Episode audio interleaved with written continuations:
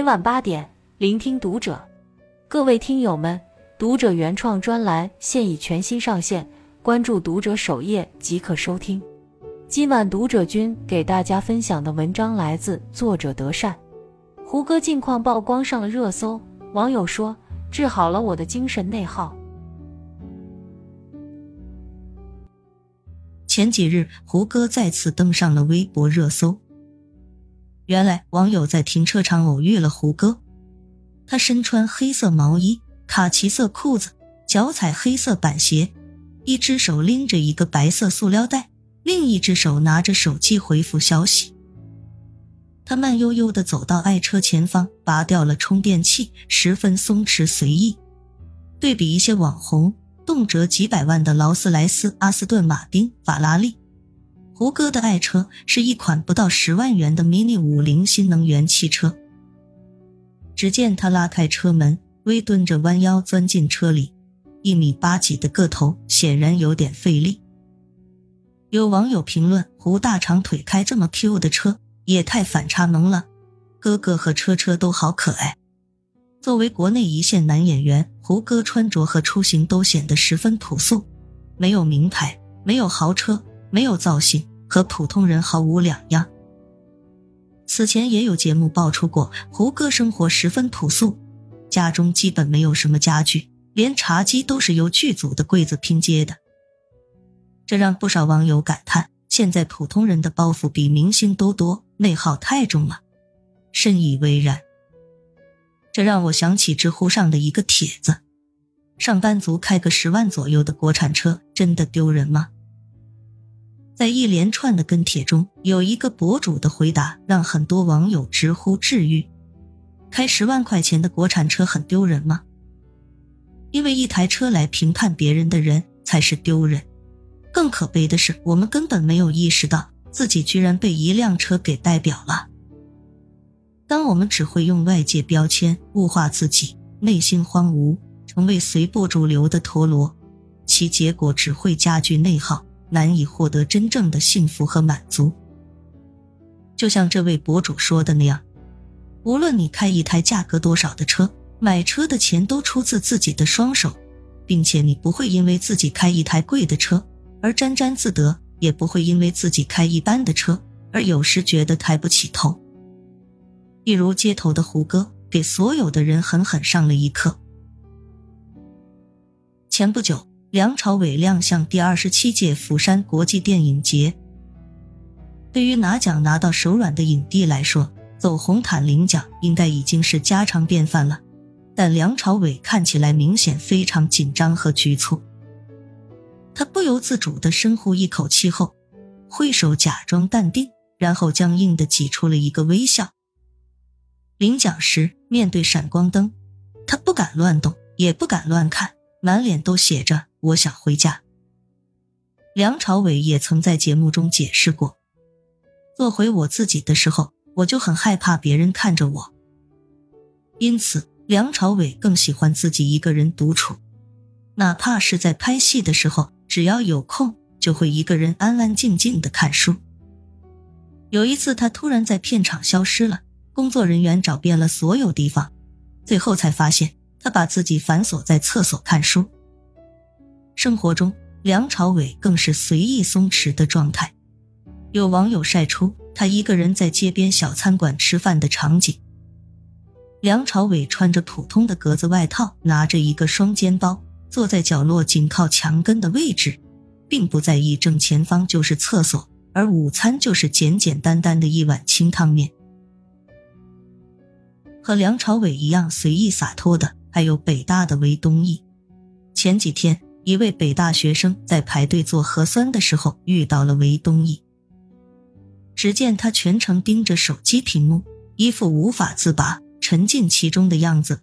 完全不被周围嘈杂纷乱的环境所影响，手中北大定制版帆布包格外引人注目。走近一看，才发现他的手机里没有短视频，没有游戏，而是难度系数拉满的数学题。在此之前，韦东奕用的是一台老人机，为了便于生活需要才买的智能手机。还有一位同学。晒出了在食堂偶遇韦东奕的画面，而他的伞也与众不同。伞都已经坏到这个样子了，还在使用。数学天才韦东奕的生活比网友想象中还要质朴。其实，韦东奕作为北大讲师，完全可以过上大家眼中光鲜体面的生活。他在博士后期间主持的学术项目曾获得过一百万奖金，但他每月生活费开销依旧保持三百元，在人才济济的北大可谓是十年如一日的低调。正如他的一位老师一语中的的评价：“他只是不在乎我们在乎的东西而已，他在乎的东西都在数学世界里。数学带给他的乐趣远远超过了吃什么、喝什么、穿什么。很多东西并不是他买不起，而是他觉得不需要。在韦东奕的世界里，外界关注的买房、投资、结婚生子，仿佛和他没有关系。他醉心于数学研究。”朴实素心，物质上简单，精神上纯粹，而心灵自由和精神富足才是一个人真正的需要。极简物欲，把节省下来的时间和注意力倾注到热爱的事物和领域上，由精神满足带来的幸福感，要远高于物质带来的短暂且肤浅的满足。只有不断向内求索，不随波逐流，才能不被外界的标签拉扯和内耗。热播的电视剧《我们的十年》中有这样一个桥段：极具天赋的舞蹈演员林贝贝，在二十五岁就被选为舞蹈首席接班人，重点培养。这样的荣誉和认可是舞蹈团很多演员努力一辈子都达不到的，但林贝贝却并不稀罕，甚至想要辞去这份舞蹈演员的工作。面对前来劝说他的老师，他解释道。首席接班人一个月的工资顶破了头也就六七千，但我需要三百六十五天不停的跳啊跳啊跳，跳不出名也跳不出力。舞蹈如果不能给我想要的生活，那它就是个爱好吗？那如果把爱好当成工作，还是这么一个苦哈哈、穷嗖嗖的工作，它可能就是个悲剧。对于林贝贝这些性价比言论，每个人的看法都不同。抛开他的价值观不谈，他非常清醒的知道自己要的是什么，也明白自己想走哪条路，什么东西可以让他活得更舒展，而不是陷入纠结内耗之中，惶惶不可终日。最终，林贝贝终于回归舞蹈，凭借《唐宫夜宴》一举成名。从决定放弃舞蹈，再到选择舞蹈，林贝贝从来都是听从内心的声音。而不是别人觉得我应该跳舞，所以我不能辜负所有人的期待。我们一直在说拒绝精神内耗，但怎么样才能不内耗？很简单，做人不要太在意别人的看法，做事干净洒脱，绝不拖泥带水，开心就好。而大多数普通人的我们，似乎总是难以与自身和解。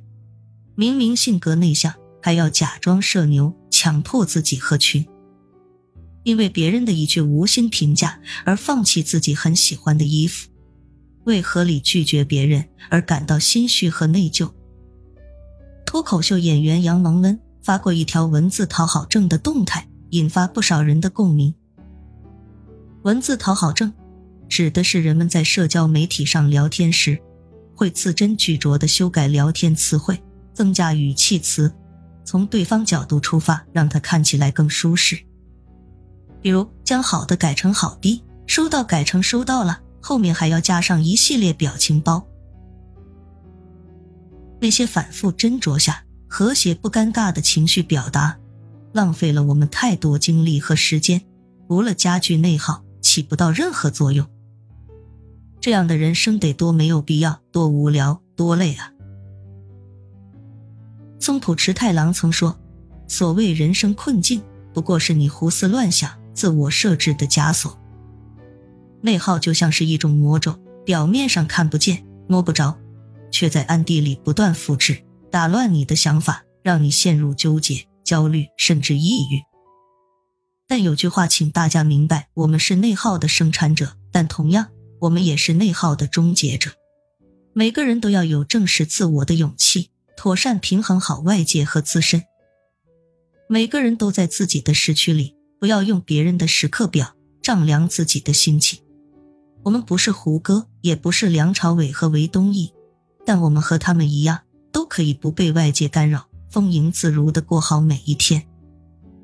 哪怕是从一碗沙县小吃开始，吃的开心最重要；哪怕是从一辆二手汽车开始，自己的双手赚来的，依然可以奔赴山海；哪怕是从一份别人看起来不是很体面的工作开始，没被生活捶倒在地的，都是生活的英雄。我们总在说不要精神内耗，要有松弛感。这好像做起来很难，但真的很难吗？其实并没有。大胆的去做，不必太在意别人的目光，因为根本没有人去关注你，你没有那么多观众。大胆的生活，正是自己明白自己真正想要的，光明正大、坦坦荡荡去赚去搏，停止精神内耗。才是人生变好的开始。共勉。关注读者，感恩遇见，听友们，我们下期见。